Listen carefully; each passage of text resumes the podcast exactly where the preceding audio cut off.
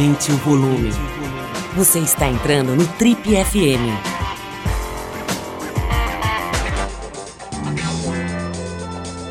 Oi, eu sou o Paulo Lima e você está acompanhando a versão podcast do Trip FM. Triple FM hoje recebe uma executiva brasileira de 42 anos que é simplesmente a diretora-geral do maior festival de música do mundo, das edições que acontecem fora dos Estados Unidos, e não são poucas, mais de seis edições, inclusive aqui do Brasil. Estamos falando do Lola Palusa e a diretora-geral do evento aqui no Brasil, que é uma brasileira, é, radicada lá em Austin, no Texas. Essa garota de 42 anos faz questão de levar uma vida bem privada, bem low profile, usa muito pouco as redes sociais, apesar dessa profissão glamurosa que ela escolheu. É diretora da C3 Presents, maior produtora de shows do planeta. Ela é responsável por nada menos do que gerenciar todas as sete edições. Falei que eram mais de seis, na verdade são sete exatamente edições internacionais do festival Lola Palusa, incluindo a nossa aqui do Brasil. Nasceu aqui em São Paulo e vive lá em Austin, no Texas, como eu falei, onde sofre um pouco com a solidão. Na prática, o trabalho dela vai da planta de um novo festival até a aprovação de patrocinadores ou mesmo correr atrás de algum artista que se perdeu pela cidade. Eu tô falando da Helena Guimarães, mais conhecida como Leca Guimarães. Bem-vinda, Leca, muito legal ter você aqui.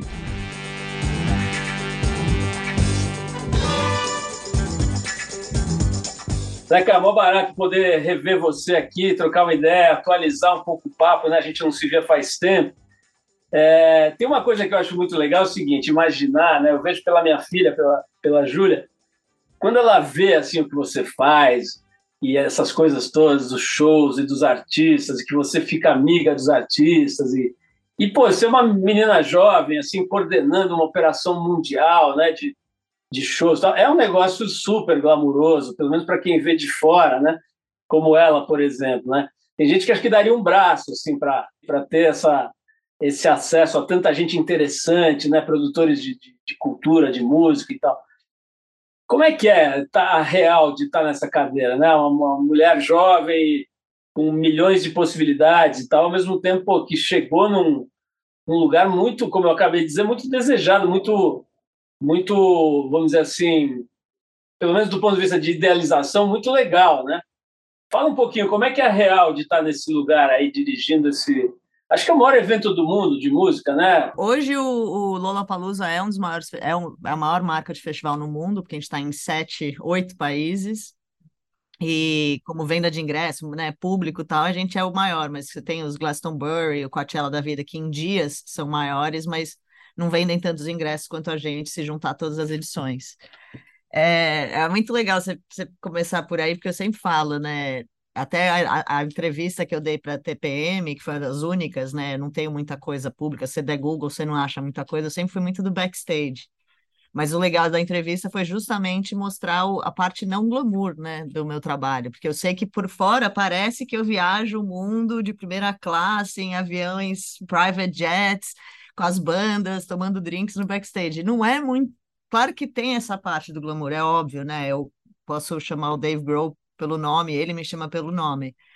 Mas tem a parte de, né, de, de grinders, né, de, de peão mesmo, que é de ralar, acordar cedo, viajar de econômica, ficar em hotel barato, hostel, porque é o festival que está pagando. Então não tem tem a parte do glamour que a gente tem esse acesso, a gente tem toda essa coisa que é muito legal, você conhecer seus ídolos, né? Eu cresci achando, imagina, Nirvana era minha banda favorita. Então, o dia que eu conheci o empresário do Nirvana e eles viram meu, um dos meus padrinhos na música, é, é, eu falo, eu nasci com a bunda virada para a lua, porque eu sou sortuda porque eu estava na hora certa, no lugar certo. E eu acho que eu só cheguei onde eu cheguei porque eu nunca tive vergonha de perguntar as coisas e ir atrás mesmo.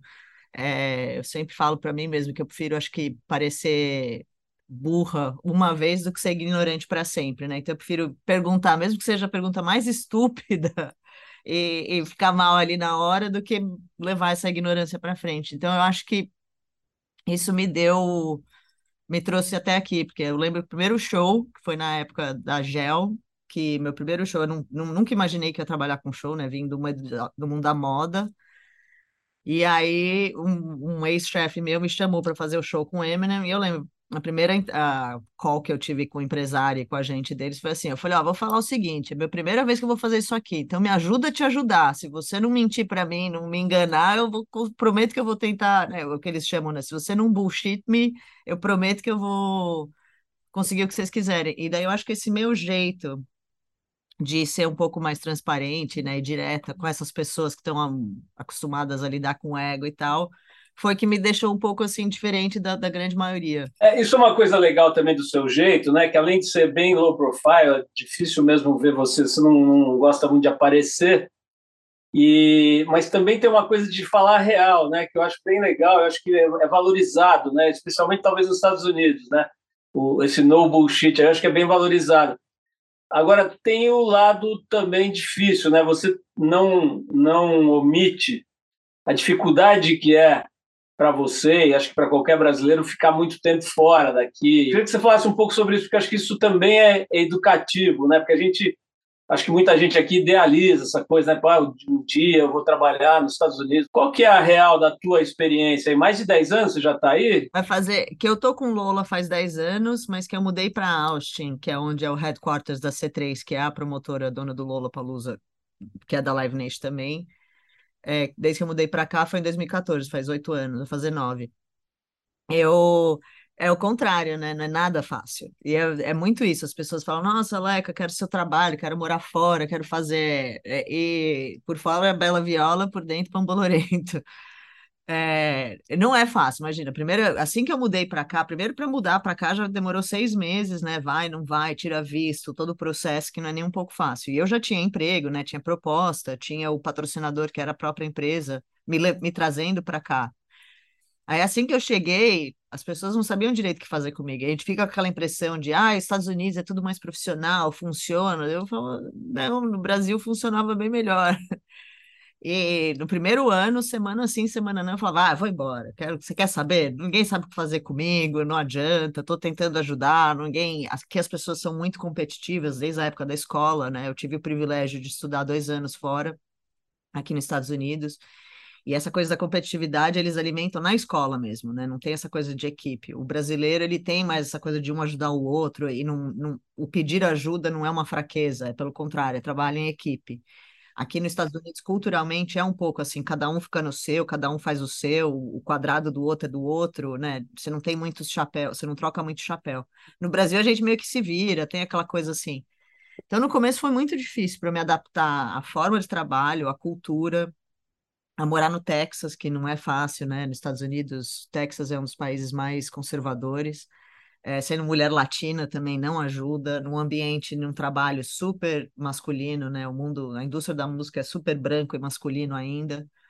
Então não foi nada fácil, não. É, eu ainda tenho, né? Eu ainda sofro. Eu morro de saudades, penso em como eu voltar para o Brasil, até porque tive muito aprendizado aqui, então eu acho que se eu voltar hoje eu teria como contribuir para fazer melhor. Mas não é, não é fácil, não. Culturalmente é muito diferente, a cultura no trabalho é diferente, o conversar e ouvir, o fato de você ser latino no, no mundo americano. Bom, se você resolver voltar para o Brasil, eu conheço uma empresa que tem um, um, programa de rádio muito legal e que gostaria muito de contar com você em seus quadros. Se você aceitar permuta, aceito. A gente já Leca, é, falando é, sobre essas dificuldades aí que você estava dizendo, eu queria até pegar uma, uma, questão objetiva, assim, né? Por acaso ou não, eu estava agora conversando com um amigo nosso em comum que morou 10 anos em Los Angeles, voltou agora para o Brasil faz uns dois ou três, e ele se queixava muito de uma coisa que eu achava engraçado quando ele me contava. Ele falava assim, cara, eu conheço metade do meu bairro aqui eles, eles dão oi, cumprimento, falam que a minha camisa é bonita, adorei o seu carro, mas eles não, não passa daí. Às vezes vem trazer o filho para brincar com meu filho, fica na porta, entrega o moleque, depois vem buscar. Quer dizer, não se criam relações assim mais profundas. Tal. Você talvez seja um pouco diferente, porque deve ter um monte de gente querendo puxar seu saco, te agradar, e tal. Mas como é que é a real assim do afeto aí nos Estados Unidos? Não, não tem mesmo, é, é bem isso assim. Meus vizinhos, até aqui no trabalho, né? Porque eu tive a sorte de mudar para cá já conhecendo uma galera, já fazendo parte de uma comunidade, vai, que é a C3. E pelo fato de eu morar em Austin, eu brinco que eu moro na roça. É uma cidade de um milhão de habitantes, né? Então, assim, se eu vou na loja, me dão meu e-mail. Ah, você trabalha na C3, você conhece os Charlies? Então, você acha que você está numa comunidade super fechada, super íntima, né? E não é. Mesmo com as amigas aqui, né, eu, te, eu ainda tenho muita dificuldade. Tanto que eu tinha mais amigas quando eu mudei para cá do que eu tenho hoje. Porque eu comecei a abrir mão dessa coisa superficial, porque para mim, Leca eu prefiro ficar em casa fumando meu baseado do que batendo papo superficial ou fazendo FaceTime com alguém, porque realmente o americano ele tem dificuldade com vínculo, mas isso vem acho que desde a cultura da escola, né, do college, porque o americano ele é meio criado, já ele não compartilha muita coisa com a família, né? Todo mundo guarda para si, sua emoção é sua. Então isso que eu falo da diferença cultural da gente, às vezes eu falo demais. É, então, eles são criados né, para estudar e depois abandonar a família, estudar numa faculdade, mudar de estado e ir para algum lugar. Então, eles não criam muito vínculos mesmo nem com a própria família. Então, isso para a gente já é diferente, essa coisa de almoçar domingo com a família, de compartilhar com os irmãos, de ser próximo dos irmãos. E aqui no trabalho também, eu lembro que no começo falava, saindo, né, no final do dia, ah, vamos jantar para uma amiga dela. Ai, peraí, ela, deixa eu abrir minha agenda. Dela abrir a terça-feira que vem, às 7h25. Eu não, não, sei lá se eu vou estar tá viva, né? Tipo, vamos aqui agora, tipo, não existe isso, assim. E a coisa do vizinho é muito isso, é tipo, Hi, honey, que linda camiseta, nossa, que ótimo, vamos é, tomar um café um dia, mas não passa daí. Ô, Leca, é, eu, eu, a gente foi direto para a sua vida atual e para essa coisa do glamour, da, suposto glamour da sua seu trabalho e tal, mas vamos resgatar, vamos voltar um pouco para trás. Conta aí para quem está ouvindo a gente, né? Como é que é a tua trajetória, né? Porque de fato é muito legal ver uma, uma, uma mulher jovem brasileira pilotando aí o maior evento do mundo de música e tal. É, claro que acho que né, igualmente eu e você somos da tal da, da, grupo dos privilegiados, tal, mas é legal ver que para uma mulher, como você falou aí, o mundo da música, né, parecido com o resto do mundo corporativo, é totalmente masculino e branco ainda, né? Então conta um pouquinho assim, como é que é mais ou menos a tua trajetória, é, família de origem, finge que eu não conheço. ah, isso é legal, né? Bom, parte tem, né? Você ter tido o privilégio de crescer com figuras inspiradoras que nem você, né? Então, isso ajuda bastante na nossa formação. É, quando eu falo privilégio, acho que acho que não só né, de ter nascido numa família que eu pude frequentar boas escolas e tal, eu falo muito do privilégio, eu nasci em 80, né? Então tinha ainda muito preconceito até com a música, né? Nos anos 90, a rádio não podia tocar mulher, Alanis Morissette e Gwen Stefani mal tocavam na rádio, Alanis sofreu horrores, isso já era 96. Então, eu cresci nessa geração, só que eu cresci num ambiente familiar que era super aberto para a época, né? Cabeça aberta. Meu pai era publicitário, minha mãe tinha é, fábrica de perfumes é, e cosméticos quando eu era pequena. E meu pai, ele sempre foi um cara um pouco fora da curva, até para publicitários da época, né? E também colunista da Trip. eu lembro até quando o dia que você convidou ele para escrever, ele falava: Mas eu não sei como é que eu vou escrever para gente jovem. Quer saber? Vou escrever uma carta para o Paulo, que é meu amigo, eu posso conversar com ele. Eu lembro até hoje. Eu, e é uma das coisas que mais fez sucesso na minha vida, crescendo, assim, das pessoas saberem que era meu pai, era a, a, coluna Caro Paulo. E, então eu tive essa sorte de formação, né? Estudei no Santa Cruz, que eu acho que é um colégio que me deu muito da formação com personalidade, forma de pensar, de raciocínio.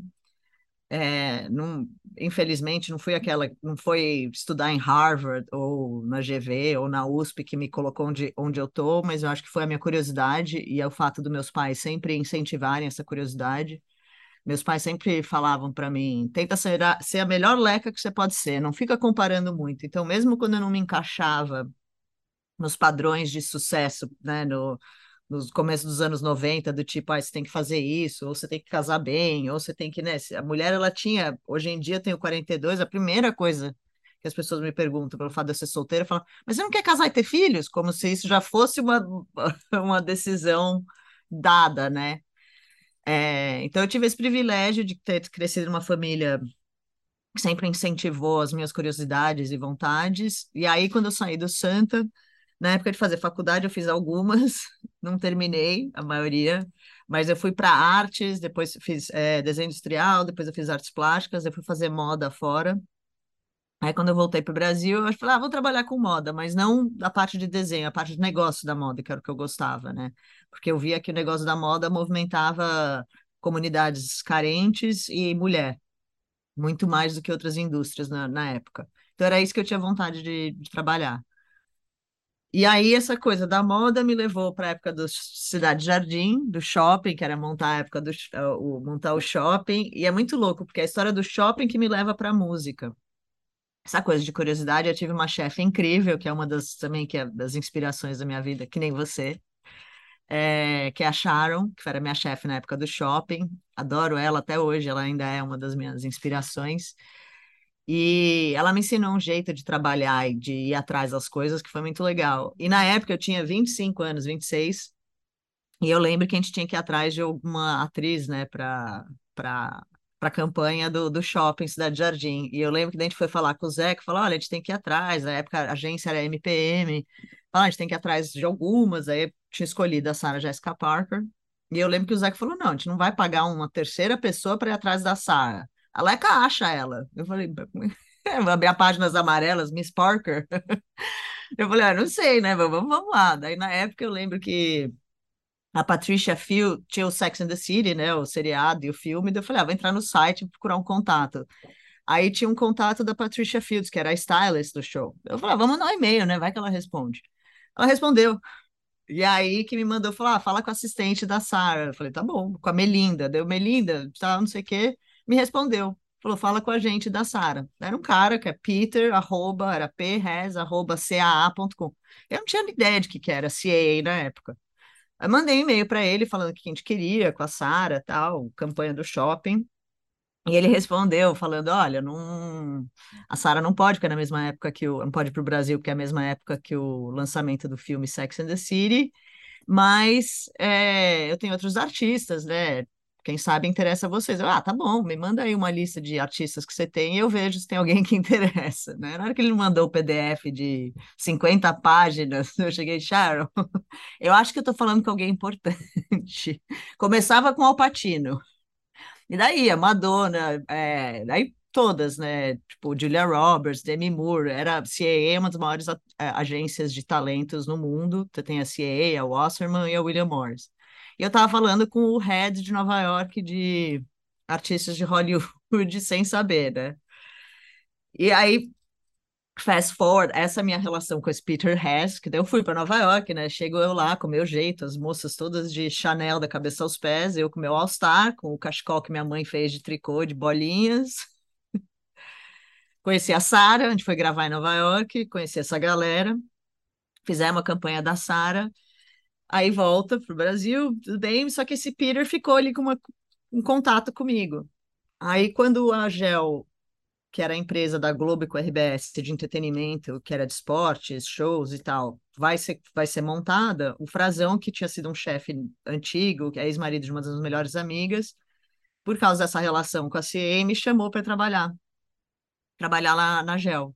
E na Gel, o primeiro evento era o FM Rocks, que era o show que tinha junto com a Fórmula 1. E daí foi o primeiro show da Gel, que foi com Eminem, NRD, que era o Pharrell Williams, o projeto Pharrell Williams, o Marcelo D2 e o Zegon.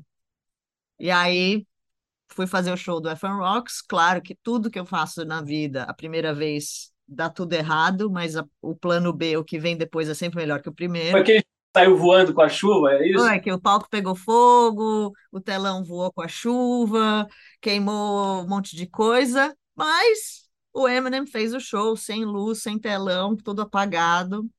Aí eu criei uma admiração por ele gigante, fui conversar com eles depois do show, fiquei muito próximo à equipe dele. Tanto que imagina, hoje em dia a filha dele, a Hayley, me chama de tia Leca praticamente, porque ela vem todo ano para o Lola de Chicago, ela é um amor. É o fim de semana preferido dela e com as amigas. E aí eu acho que esse jeito, né, de de não tentar fingir que eu era alguém que eu não era, ou dessas carteiradas, de chegar e falar, oh, então, não deu certo, deu errado, ajuda que eu te ajudo. Eu fiquei muito próxima deles. E o empresário, o agente do Eminem para América do Sul, vem a ser o primo do Mark Geiger, que era o head da William Morris, que é um dos fundadores do Lollapalooza. Aí a gente fez o FM Rocks, daí chegou o Rob Marks e falou: vem cá, meu primo, fundador do Lollapalooza, estão levando para o Chile, vocês não querem levar para o Brasil? Eu, opa, peraí. E aí, o resto é história. Daí, isso foi em 2010, 2011. 2011 a gente foi para o Chile ver o Lola Palusa tinha ido para lá. 2012 começa Brasil. A gente fez 2012, 2013 com a Gel. A Gel fechou. Fui trabalhar na Vice. E aí a C3 me chamou e falou: Vem cá, você, não topa vir, vir morar aqui e tocar os Lollapaloozas? Que eles começaram a crescer na América do Sul. Eu falei: opa, vambora. Genial esse sobrevoo que você deu aí na sua biografia. Obrigado pelas menções é, generosas aí à minha modesta pessoa, mas aproveito para mandar um beijão para Sharon Betting, né, com quem a gente interagia bastante na época. É, agora, tem uma coisa legal desse teu relato, que é o seguinte, né? É, você conta que você mandou uma, um e-mail para uma pessoa que é importante no mundo da moda e que fez a, a o stylist, era stylist do, do, show mais importante da época, né, o Sex and the City.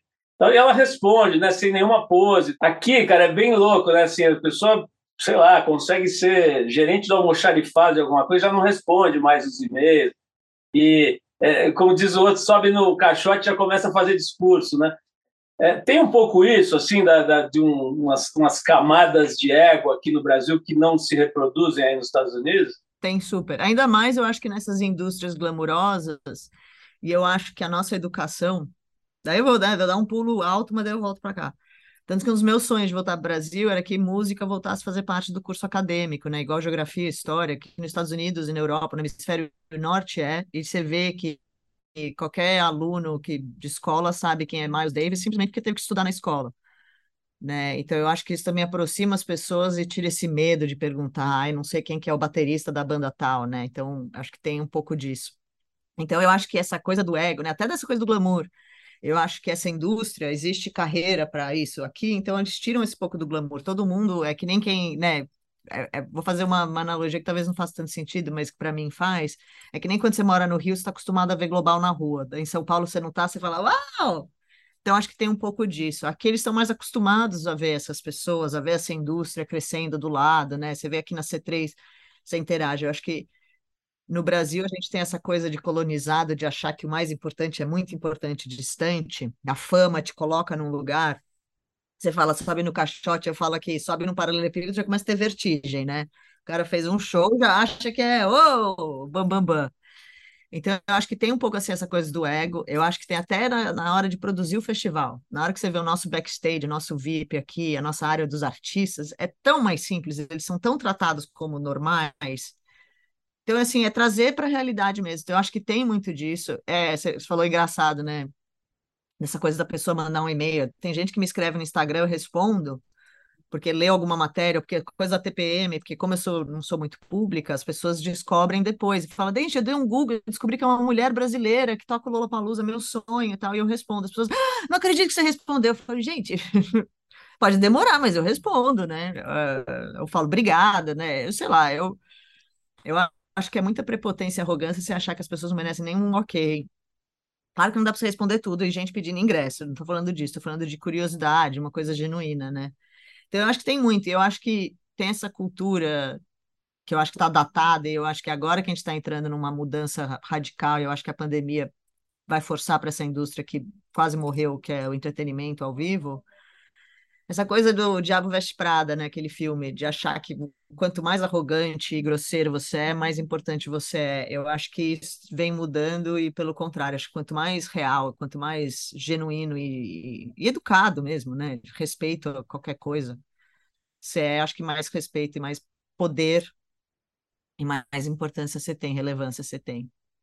Leca, tem, tem uma coisa também que, que eu queria te ouvir, né? Que sobre a viabilidade das corporações. Né? Tem muita gente boa, aliás, seu pai é um, é um mestre no estudo do comportamento e, das, e, e, do trabalho, das relações das pessoas com o trabalho, entre outras coisas, né? E eu me lembro de conversar com ele sobre isso muitos anos atrás, assim, até a, a, por quanto tempo será possível organizar o trabalho da forma como é organizado hoje, né? As pessoas vão para um lugar e, e, ficam juntas e se relacionam e e, e, estabelecem metas e tal. A, a, impressão que dá é que esse modelo está se esgotando, né? Tem muita gente ficando doente. É, a, a, coisa da saúde mental não se deve só à pandemia, né? Talvez tenha sido agravada pela pandemia, mas assim aparentemente a relação da gente com o trabalho está meio doente, né? meio é, precisando ser reinventada. Né? E talvez as corporações tenham muito a ver com isso, né? essa coisa da, da pressão pelas metas, pelos resultados, né? o mercado de ações pressionando. Você tem uma, um, uma posição importante numa corporação que imagino que seja bem grande, né? Como é que você, como é que você vê isso? Quer dizer, será que as corporações vão funcionar para sempre ou realmente está precisando rever o jeito como a gente trabalha? Eu, eu acho que a gente precisa, eu acho que está sendo revisto, eu acho que na minha indústria, né, é, é, o que a gente chama de silver line, né, o fato, eu acho, da pandemia ter quase acabado com ela, né, a Live Nation mesmo mandou embora 80% dos funcionários no mundo inteiro, cortou salário e tal, eu mesma, assim que deu a pandemia, eu não sabia se ia perder o emprego, né, o que, que ia acontecer, foi uma indústria que acabou do dia para a noite, não tinha o que fazer, eu acordei no dia seguinte e falei, e agora? A gente marcava a call só para ficar um olhando para o outro, batendo papo, porque não tinha o que fazer. Voltei a fazer terapia, comecei a fazer duas vezes por semana só para encher o dia, né? Comprei skate e tudo.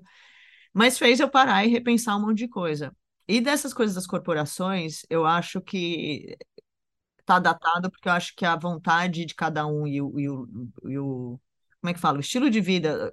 Eu acho que a gente está respeitando mais as individualidades das pessoas no sentido. Você trabalha melhor à noite, de dia, fim de semana, à tarde. Então, aquela coisa do 9 to 5, das 9 às 5, vem para o escritório. A gente mesmo já se readaptou. Segunda e sexta é, é opcional, vem para o escritório quem quer. Os horários são, são super flexíveis, então a gente virou uma empresa super flexível de acordo com a sua necessidade. Então, eu acho que ainda falta muito para chegar num modelo onde a gente quer chegar onde as nossas diferenças e as nossas, né, a, a cuidar da nossa saúde mental vai em linha com o nosso trabalho, porque acho que ainda tem uma, uma coisa até da gente aceitar. Às vezes eu vejo, tem impressão que eu mesma coloco, né? Meu chefe falou já, ah, você pode passar um mês na praia. Eu falei, gente, imagina passar um mês na praia sem trabalhar, será que eu posso fazer isso? Você começa a questionar se você é incompetente, sabe? Eu acho que tem o lado das empresas se reestruturarem, esse lado super corporativo e metas né? Eu mesma, quando eu mudei para Cara C3, depois virou Live Nation, eu falei, opa, será que agora vou me reportar, vou virar só um número, ninguém vai conversar comigo, a Leca vai deixar de existir, vai virar uma cadeira? Então, eu acho que vai, eu acho que a gente teve essa chance maior durante a pandemia, porque acabou, então teve que voltar, e eles viram que só voltava e só conseguia, porque a gente achou que na hora que voltasse o mundo do entretenimento, os shows ao vivo, nossa, ia chover gente querendo emprego de volta. Não, a gente teve super dificuldade de voltar, recontratar. A, galera que trabalhava com a gente não quis voltar, falou: oh, não quero mais trabalhar fim de semana, à noite, porque essa coisa, tem o glamour de você estar tá nesse ambiente, mas você trabalha fim de semana, você dorme pouco, você come pouco. Eu vivo no avião, né? Já atingi lá o American Airlines Executive Platinum Pro, whatever, né? Mas sem dormir. Uma das coisas que agora aqui no Brasil, por conta da eleição, foi muito é, questionada, né, a forma como as empresas ou não se posicionam politicamente, simplesmente se escondem atrás da moita, espera passar, ou o que é pior, né, tentam impor o seu posicionamento para os funcionários, coisas que aconteceram aqui no Brasil que foram inclusive alvo de processos, de punições e tal para esses empresários. Mas o, o, o, o que eu sei é que o Lula Palusa tem tido uma postura, um posicionamento político claro, né? Teve até uma uma história com, com um rapper, acho que é da Baby, né, que chama. Me fala um pouco sobre isso, né? Normalmente as empresas se preferem ficar neutras ou se ocultar e não se posicionar por conta da, sei lá, acho que se considera uma questão de sobrevivência num, num, num mundo que está bastante nervoso, né? Como é que tem sido aí para você esse lado? Antes até de ser político ou não, a gente se posiciona em relação a um tema, né?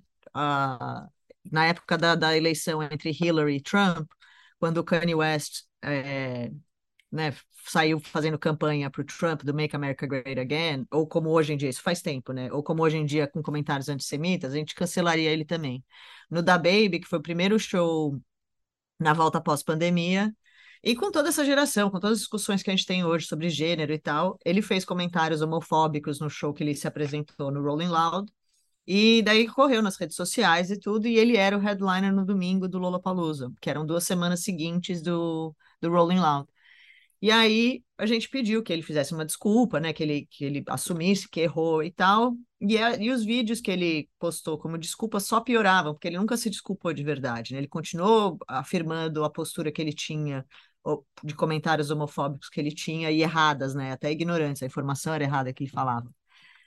E aí o Houston, que é o promoter, é o talent buyer do Lola, falou: Olha, eu sinto muito, a gente não vai conseguir manter você o artista. Eu sei que você é o headliner do domingo, de gente comprou ingresso para você, só que vai, a gente não vai deixar você usar o nosso palco para você continuar pregando as coisas que a gente discorda, como valores, como respeito. A gente acha que é um lugar de diversidade, todo mundo tem que ser aceito, né? E, e, eles acharam que a gente não ia fazer isso, porque ele realmente era o headliner, né? Normalmente você acha que o headliner é, é quem vendeu todos os ingressos, a gente vai ter um, uma reclamação dos fãs absurda se a gente cancelar, mas a gente preferiu ficar do lado dos nossos valores, do, do que a gente acredita. A gente cancelou na, na meia-noite para o dia seguinte, né? No domingo. A gente não sabia como os fãs reagi, iam reagir, a imprensa, e ficaram super do nosso lado super apoiaram, e daí logo depois ele foi derrubado nos outros shows, porque concordaram que a gente não pode mais dar palco, dar voz para isso. É, teve até outra situação, não aqui nos Estados Unidos, mas próprio no Brasil, né? No, esse ano, que tentaram censurar, porque vários artistas não fizeram campanha política, né? Igual nos Estados Unidos, a gente também não fez campanha política, a gente fez aqui nos Estados Unidos não é obrigatório o voto. Então a campanha que a gente fez das pessoas votarem, se registrarem para votar, para participarem. No Brasil, óbvio que os artistas quiseram fazer porque a gente está super politizado e no estado que estava. E daí, no palco, eles começaram a fazer. A gente falou que não podia fazer campanha política, ninguém fez campanha para um candidato específico. Mas ficaram muito batendo, tipo, votem das pessoas de 16 a 18 anos, participem, abra, né? Cada um canta o que quer. E aí o governo tentou censurar o Lola, falou que se a gente não proibisse os artistas cantarem, queriam escolher quem ia cantar, é, eles iam fechar o Lolo e a gente falou: olha, pode tentar fechar, a gente não, não censura, verdade de expressão, não estão indo contra nenhum direito, não estão indo contra nem nada. É, então vocês não vão, né? A gente prefere pagar multa, a gente vai brigar do que deixar vocês censurarem a gente. Você, você mencionou é, numa das, das, das suas respostas aqui a questão da cobrança por, por não ter casado, não ter filhos e tal, né? É, coincidentemente, a gente acabou de ir pro ar com um episódio da Casa TPM e agora tem uma série de programas de televisão, né? Então, a cada, a, cada edição da Casa TPM ela se transforma em uma série de episódios de televisão. E nesse ano, né, nesse momento aqui, o tema é ser mãe.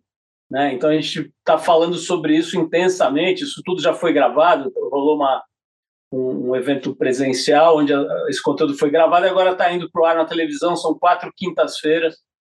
Na próxima quinta-feira, para quem estiver ouvindo a gente, tem mais, às 11 da noite, na TV Cultura. Mas o ponto é o seguinte: uma das coisas que, que foi muito presente nessa, nessa, nesse debate é o direito de não ser mãe, né?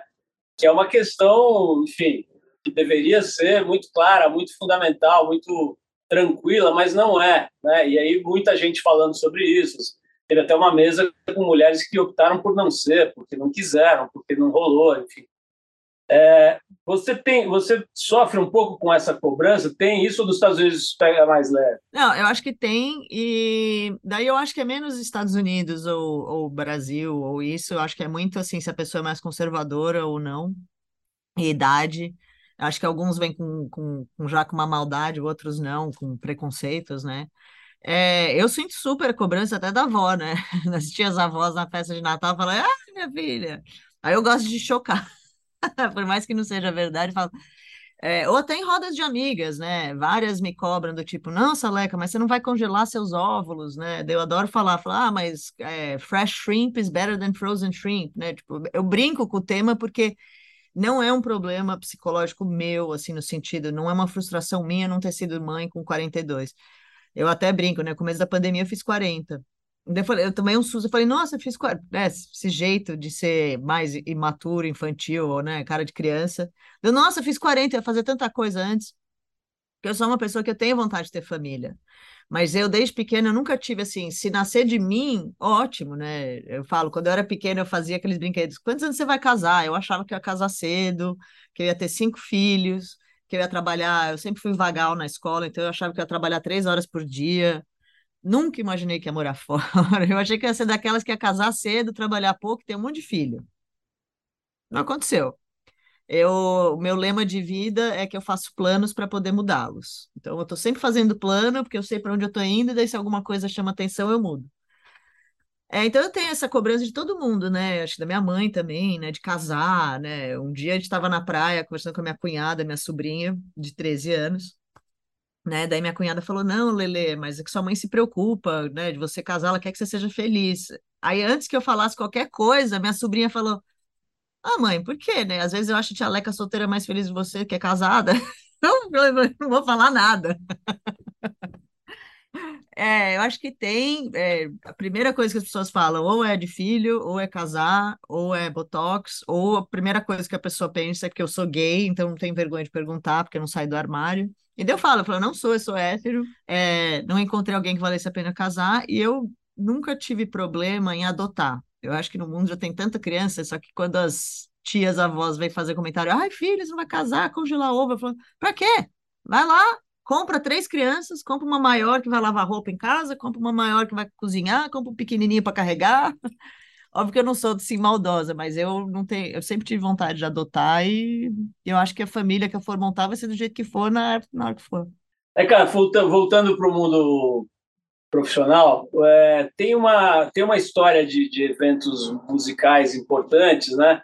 Uh, o Brasil inventou Rock in Rio, que é uma referência mundial de festival e tal, tem uma importância, né? Acho que hoje bastante grande e tal. Mas tem também um histórico enorme de fracassos, né? De, de flops, né? E, sei lá, segunda edição do festival de Iacanga. Tem um festival histórico chamado Surf, Sol e, e Música. Eu acho que o Nelson Mota organizou nos anos 70 em Saquarema, que foi uma desgraça total. O negócio foi invadido por hordas de visigodos e ostrogodos e deu um puta problema. E agora, mais recente, eventos grandes, né? Assim, na pesquisa que a gente fez aqui, parece, por exemplo, Tomorrowland, Ultra, como coisas que, não, não, como diz a molecada, deu ruim, né? O que, que acontece, Leca? O, que, que, o que, que faz com que essas coisas é, não virem? E como é que vocês têm evitado isso? Qual é o segredo para essas coisas darem certo? Eu acho que tem várias situações, né? Eu acho que o evento ao vivo, né?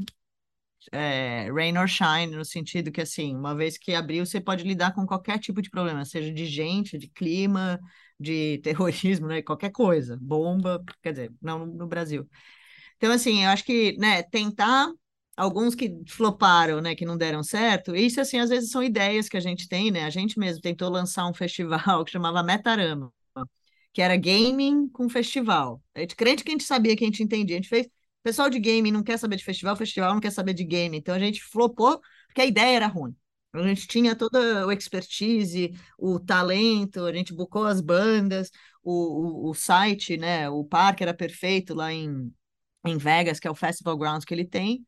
Só que a ideia era ruim. E a gente não sabia, a gente não pesquisou direito, então não deu certo. Eu acho que quando você vai para alguns é, tipo Tomorrowland ou Ultra que aconteceram no Brasil, eles sofrem um pouco mais porque viram parcerias de uma empresa gringa que vai para o Brasil, não entende direito o negócio no Brasil, e aí já vem com um modelo de negócio com custo que já é muito alto. Festival, o mercado de festival, ele é muito diferente de show de touring. Uma, touring, quando você tem lá Metallica, você anuncia o Metallica, você não tem um trabalho de marca ali, você simplesmente vai anunciar Metallica, quem quiser ver Metallica vai comprar ingresso, quem não quiser não vai. Quando você monta o festival, o modelo de negócio do festival é você construir uma marca. E você começar, você vai gastar mais dinheiro em talento, em marketing para começar a construir essa marca, para vender ingresso. Um objetivo de chegar num dia onde você precisa de menos dinheiro para as bandas quererem, que as bandas querem tocar, então você não precisa pagar tanto, implorar para elas irem. Você já começa a pagar, economizar nas bandas durante o dia. E você começa a ter uma marca tão forte que você precisa de menos investimento de marketing. Então você começa a vender ingresso mais rápido. Então a gente chama que festival é um business de no mínimo três anos. Então, quando a galera chega e fala, ah, vou ficar milionário, vou começar a fazer festival, vai, gasta milhões achando que vai fazer, contrata a banda por milhões, fala, ah, consegui o, o Rage Against the Machine, só que a que custo? O dólar, é, é, o dólar caindo, subindo, inflação, patrocínio. Então, essa ilusão de que você vai ficar milionário no primeiro ano não se preparar para investimento de dois, três anos, para daí você começar a ganhar e daí você começar a fazer, é o que faz os festivais acabarem. Então você vai lá falar, ah, vou trazer o Ultra para o Brasil, vou fazer. Daí você faz o primeiro ano, toma um prejuízo, fala, ah, não vou fazer mais. Eu falo, mas qualquer festival vai dar prejuízo no primeiro ano, se for de um tamanho e for bem feito. Meu chefe sempre falou: se cortar custo, você corta receita, porque um evento ao vivo você está provendo experiência. Então, você, quanto mais seguro, melhor você vai vender no futuro. Quanto melhor a experiência da banda, ela vai voltar para os Estados Unidos e falar: pô, o melhor show que eu já toquei é o Lollapalooza. Então, tudo isso é uma construção de longo prazo. Então, vários festivais ou não dão certo porque o modelo de negócio a pessoa não estava preparada e não fez direito e não sabia que era um investimento a longo prazo, de no mínimo três anos, ou aí que entra nos Fire Festivals da vida, né, que virou até documentário no Netflix, que são pessoas incompetentes juntando coisas incompetentes. Então, assim, achar um parque onde você não tem acesso com transporte público, achar um lugar onde você não tem hotel suficiente, contratar a equipe B para fazer uma coisa que não vai entregar direito, e aí a coisa não acontece, né? Você chega lá, a segurança era ruim, a estrada não chegava, o caminhão atolou, o palco caiu, a barricada o VIP cedeu, aí você tem esses outros problemas que daí é o que flopam mesmo, que são pessoas inexperientes e irresponsáveis fazendo mal feito. É, que voltando um pouco para o teu campo pessoal aí, você falou no começo do nosso papo aqui sobre maconha de uma forma ampassã e tal, mas eu sei que, que tem uma coisa, uma, uma posição sua sobre isso, eu queria ouvir um pouco. Né? Aqui no Brasil, é, nesse momento que a gente viveu e vive agora, né, polarização total, né, uma eleição quase meio a meio e toda essa guerra que você obviamente acompanhou e acompanha, tem também uma coisa de uma guerra sobre a maconha. Né? A maconha virou um símbolo da direita de algo que deveria ser banido e que é símbolo de uma coisa meio satânica e a esquerda a posição contrária, né? diametralmente oposta, de uma coisa de de, enfim, é, é, de, de, tornar isso algo visto de uma maneira um pouco mais contemporânea, mais razoável, digamos, né? mais libertária. Como é que é a tua, a tua relação com a maconha? Como é que você vê essa, esse tabu aqui no Brasil ainda nesse nível né, de discussão? Eu acho que esse preconceito, né, existe e exatamente como você falou, e aí volta, né, um problema que eu sempre falo, né, quando ciência e medicina vira política uma coisa com o aborto, ou com o Covid, ou com a AIDS nos anos 80, 90, né? E a gente acaba se é, é, não tendo o privilégio dos benefícios de certas coisas de ciência medicinal, simplesmente por preconceitos e política. Eu sou super a favor da maconha, né? Sou assumida. Eu tive. meu pai falava, vai ser maconheira só depois que seu cérebro se formar. Então, eu só fumei com depois dos 18. Eu falava, vou esperar meu cérebro formar, daí eu começo a fumar. Adorei. E ele falava, não deixa a droga atrapalhar a sua vida, né? Virar estilo de vida. Usa você a droga, não deixa a droga te usar. Então eu sempre usei pro meu favor, né? Sem ser aquela coisa de Maria vai com as outras. É... Então eu sou super a favor, não tomo remédio, não tomo nada, nunca fiz botox nem nada, brinco que talvez seja isso, que não tenho tanta ruga. É... Eu acho que a... tem várias esferas para mim na maconha. Tem a coisa do uso medicinal e o uso benéfico, tem o uso de entretenimento e tem a coisa da, da da, do, da, da, da lei, né, de descriminalização de presos por porte de maconha. Hoje eu ajudo um projeto aqui que é o Innocent Project, que é justamente tirar presos de cannabis da cadeia, porque a maioria é preto, latino, são as minorias, né, não são homens brancos ou mulheres brancas. E são pessoas que estão presas por causa de porte de cannabis em, em estados que são legalizados, né? Então, até isso precisa ter essa reforma. Eu sou a favor por causa dos benefícios medicinais, né? Meus irmãos é, fazem parte do Atleta Cannabis, hoje a Anvisa autoriza. Minha mãe teve câncer, eu comecei a levar os olhos para ela daqui, porque aqui é legalizado, para o tipo de tratamento de químio e rádio. E o médico dela mesmo viu os benefícios, ela não perdeu cabelo, ela não teve que fazer duas sessões. É, meus irmãos usam por causa de atleta, meu pai usa por causa de sono, outras coisas. Eu fumo, então nunca tomei remédio nem para depressão, para controlar o humor. É, então eu acho que assim, ela tem os benefícios, ela tem a coisa medicinal, ela tem a coisa da recreação, que eu, por exemplo, não bebo tanto, então eu prefiro fumar um baseado para relaxar do que tomar um copo de uísque. E tem essa coisa da, da, da, da, da, da reforma carcerária. Então, assim, a, a, história do preconceito, né, preconceito e da direita, da esquerda, volta para aquela coisa, né, igual eu brinco que é a discussão do aborto, é simplesmente um conservadorismo baseado numa teoria que não, não de fato, a, a, prática, a ciência e a medicina não, não acompanham.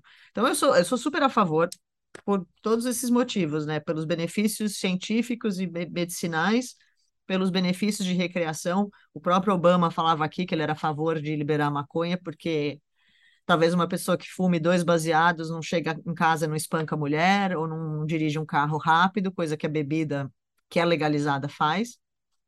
E tem um documentário, né? Que o único jeito provado de alguém morrer com maconha hoje é se uma tonelada cair de um avião na sua cabeça, porque até hoje não provaram como é que você morre de maconha. Você está numa posição bem interessante aí, né, como executiva há mais ou menos 10 anos nos Estados Unidos, né, para contar para a gente quanto, qual foi a dimensão do impacto desse governo que está terminando agora, do Bolsonaro, sobre a imagem do país, né? E, e, até queria saber sobre nesse viés da música, né? Quer dizer, o Brasil tem uma uma história, eu acho que um respeito, uma uma trajetória no mundo da música muito muito muita importância, né? É, o que, que mudou, Leca, nesse nesses quatro anos na percepção dos americanos com quem você convive, da indústria, do, do setor corporativo com relação ao Brasil? Mudou é, drasticamente, mais ou menos, ou o Brasil nem tem essa importância toda para para ser muito alvo de, de, de, reflexão aí. Como é que você, o que, que você me diz sobre isso? Eu acho que o Brasil é relevante assim, internacionalmente. Eu até acho que mais do que às vezes a gente, o brasileiro, tem como impressão. O Brasil ele é o maior país da América do Sul, ele é muito rico em recursos, né, em resources tipo soja, né, ele é um dos países então, assim, a gente está na situação que está, é muito triste, porque a gente poderia estar tá bem melhor, até pela visão internacional que, que tem sobre o Brasil. Em relação ao, ao governo e às eleições, os Estados Unidos, acho que ele está ele tá quase anunciando o que acontece no Brasil, né? A gente meio que veio copiando o Trump e Hillary, Bolsonaro é, lá atrás, o Bolsonaro ganhou, o Trump ganhou, daí o Trump saiu, o Biden ganhou. Inclusive, nós fizemos a inaugura inauguration do Biden, foi das bandeiras. Eu, eu tenho um pedaço das bandeiras que voou. A gente fazia programa também. Aí, quando o Trump ganhou, a gente parou de fazer. Quando o Biden ganhou, a gente voltou a fazer. É, é. Aí, então, ou seja, a gente é politizado. Aí, é, eu acho que, então, a história que vieram contando do Brasil era quase que uma versão tropical do que estava acontecendo nos Estados Unidos. Inclusive, essa discussão sobre a fraude da eleição sendo discutida e para o olhar internacional falando assim, ele está tentando copiar o Trump porque ele vem de uma mesma cultura conservadora que não é tão baseada em fatos reais, é, tentando usar o mesmo discurso, só que o Brasil ele é visto como ele tem o melhor sistema de eleição, um dos mais seguros no mundo e mais rápidos do mundo. Então, assim, até o discurso de fraude que ele está tentando copiar do que foi do Trump para a nossa eleição não está colando para o mundo internacional. Quando a gente olha para a música, é, como nessa coisa de ser politizado, eu acho que 90%, 85% dos músicos são mais de esquerda, são mais liberais do que conservadores. Óbvio que você tem os conservadores, você tem lá aquela parte ali, mas eu acho que é, é minoria quando a gente vai para os palcos, em festivais, o que você ouve quando eles se expressam, quando eles se posicionam. Então, eu acho que teve um movimento, né, que a gente viu nos palcos de tudo, de tirar esse conservadorismo, né, de tirar essas regras de cima das pessoas, num mundo que hoje em dia eu brinco, né, a gente está numa geração de unicórnio, que as pessoas são o que quiserem, né, você não tem mais, eu chamo a Unicorn Generation, que é o nosso público, que é o que a gente vê nas 100 mil pessoas que vão nos Lolas Palusas no mundo inteiro, porque a gente está fazendo Lola na Europa, agora na Ásia, Estados Unidos e no Brasil. Então, você vê um comportamento que é igual, você vê essas esquerdas e direitas, né? você vê a Itália voltando para né, a direita, então você vê esse movimento no mundo inteiro, a Le Pen quase ganhou do Macron, eh, você vê a guerra né, na, na Europa, mas quem diria que os ucranianos iam segurar as pontas? Então, assim, eu acho que você vê esse movimento entre polaridades no mundo inteiro, e o Brasil foi mais um. Só que o Brasil ele ficou muito bem na foto, porque aqui eles falavam, I'm pro Lula! E, mesmo sem saber a história inteira do Lula, porque essas histórias de escândalos de corrupção são menos contadas, são mais contadas essa coisa de polarização, esquerda, direita, aborto, a favor ou não de, de casamento gay ou não. Você vê os Estados Unidos, ele está andando para trás, né? O Texas está andando para trás. Então, nossos festivais aqui no Texas, por exemplo, nossas campanhas, igual a que eu tenho aqui, é da Roe versus Wade, é pro-choice. Então, a gente se vote. Agora acabou de ter as eleições do midterm elections nos Estados Unidos. Então, assim, a Live Nation mandou e-mail, por favor, tirem o day off para vote, saiam dos seus escritórios. Então, e eu acho que o jeito que a música olha para o Brasil, é, que é super relevante, apesar de a gente cantar em português, é, para o mundo econômico, Amazônia e tudo mais, eu acho que a gente vira assim, e a gente virou chacota igual o Trump virou chacota, igual a virou chacota. E... Tem um documentário muito legal que é da HBO novo, que é o, primeiro ano, né? O primeiro ano do Biden, as relações internacionais. Muita coisa que você vê conexão com exatamente isso que a gente está falando, da direita, esquerda, politizar, pegar ciência, medicina, politizar para virar campanha política, muito mais do que resolver o problema que estava ali na frente, né? A coisa da vacina foi isso, né? Moleca, para a gente fechar aqui, é, a gente fez aquele perfil que você mencionou aqui, seu na TPM, né? Já faz três anos. E lá tinha uma carta do seu pai, o Ricardo, que era colunista da Trip, né, durante, sei lá, acho que uns 25 anos, né, com essa carta que você também mencionou. Mas ele escreveu essa carta para a TPM mesmo sobre você, né? Ele, e tem um trecho assim, ó. Das oposições mais surpreendentes que habitam aquele corpinho, tem a Leca baladeira, rueira e a Leca caseira. Qual Leca está se sobressaindo nos últimos tempos? Aí? Com qual dessas identifica mais? Aí me conta três anos depois. Mas é difícil, né? Porque eu sou bem caseira. O povo fala que para me tirar de casa é muito difícil. Mas, ao mesmo tempo, eu trabalho com uma certa balada, né? E quando a gente está no festival, a gente está on the road, né? Viajando e tal, né? O Joe, que é meu parceiro aqui, o Joe Howard, a gente chega no sábado à noite no domingo, então ao invés da gente ir dormir pro hotel, porque tinha que acordar cedo, a gente vai tomar cerveja no bar do hotel e ficar contando e tal. Então, no, acho que no ambiente de trabalho que habita é a baladeira, porque vai ficar lá até tarde. Mas o meu dia a dia, quando eu estou em casa, é caseira. Leca, quero te agradecer demais. Eu sei que tá a tua, não só a tua agenda é disputada, como também você não curte muito da entrevista, não é muito a sua, então duplamente agradeço aí pela, pela gentileza, a distinção aqui para a gente. Foi muito gostoso botar a conversa em dia e relembrar um pouco da tua trajetória, né? mesmo eu tendo tido o privilégio de acompanhar uma boa parte dela assim de perto e tal, como seu fã, desde que você era bem criancinha aí, e continua cada vez mais. Parabéns por estar conseguindo não só é, ocupar bem essa cadeira, né, que é uma cadeira importante mesmo no mundo do show business, dos negócios e do, do trabalho, mas principalmente por não perder o contato com você mesmo, né? Por ser a melhor leca que você pode ser. Né? Acho que isso que você mencionou fica muito evidente que você e a sua família e todo mundo que gosta de você é, acabaram produzindo, né? Então é muito legal ver que você continua a mesma pessoa, só que um pouco mais interessante e um pouco mais bonito. Leca, parabéns de novo, obrigado pelo carinho aí, pela gentileza, pela, pelo tempo. Beijo, te espero no Lola. Você ouviu mais uma edição do Trip FM, uma produção da Trip no ar há mais de 37 anos. Direção e apresentação, Paulo Lima. Produção, roteiro e edição, Adriano Conter. Se você quiser ouvir outras entrevistas das edições anteriores do programa, é só acessar o tripfm.com.br. Ou também pode procurar a gente na plataforma digital onde você costuma ouvir seus podcasts preferidos. A gente está em todas, Deezer, Spotify e outras. Semana que vem a gente volta com mais uma conversa boa aqui no Trip FM. Abração e até lá!